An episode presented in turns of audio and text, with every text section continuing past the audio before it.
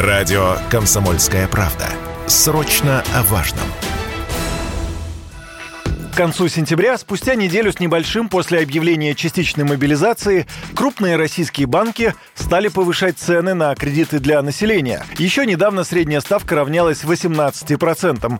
Теперь она выросла больше, чем на 1% и составляет без малого 20 пунктов, сообщает РБК на основе данных по 20 крупнейшим российским банкам. Причиной такому решению послужила не только мобилизация как таковая, но и кредитные каникулы для мобилизованных, сказал радио «Комсомольская правда» экономист Семен Новопрудский учитывая, что сейчас банки будут внедрять механизм обязательных э, кредитных каникул для мобилизованных или для их родственников, если они докажут, то они родственники мобилизованных, э, естественно, возрастает некоторый риск э, невозврата кредитов. Банки сами из своих средств должны списывать такие кредиты полностью и, и ипотечные, а в случае, э, не дай бог, гибели или э, первой группы инвалидности у мобилизованного. То есть на самом деле возникает ситуация, при которой банки вынуждены объективным образом резервировать больше денег да, на невозврат кредитов по объективным обстоятельствам. естественно, это вызывает в том числе попытки банков повысить кредиты там, где они могут повысить.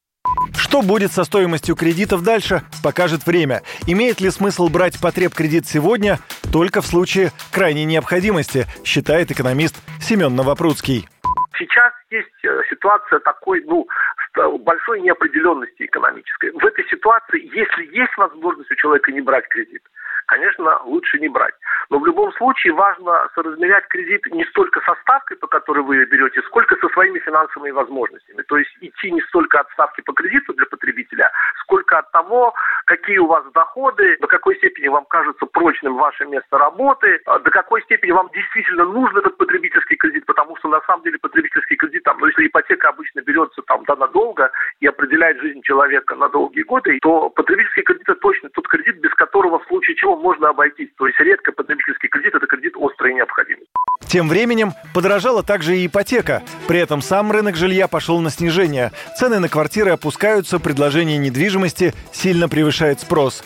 Тут бы банкам взять и снизить ставки по ипотеке, чтобы привлечь покупателей. Но они решили сделать все ровно наоборот. За последнюю неделю все главные кредитные организации подняли ставки по ипотеке в среднем на полпроцента.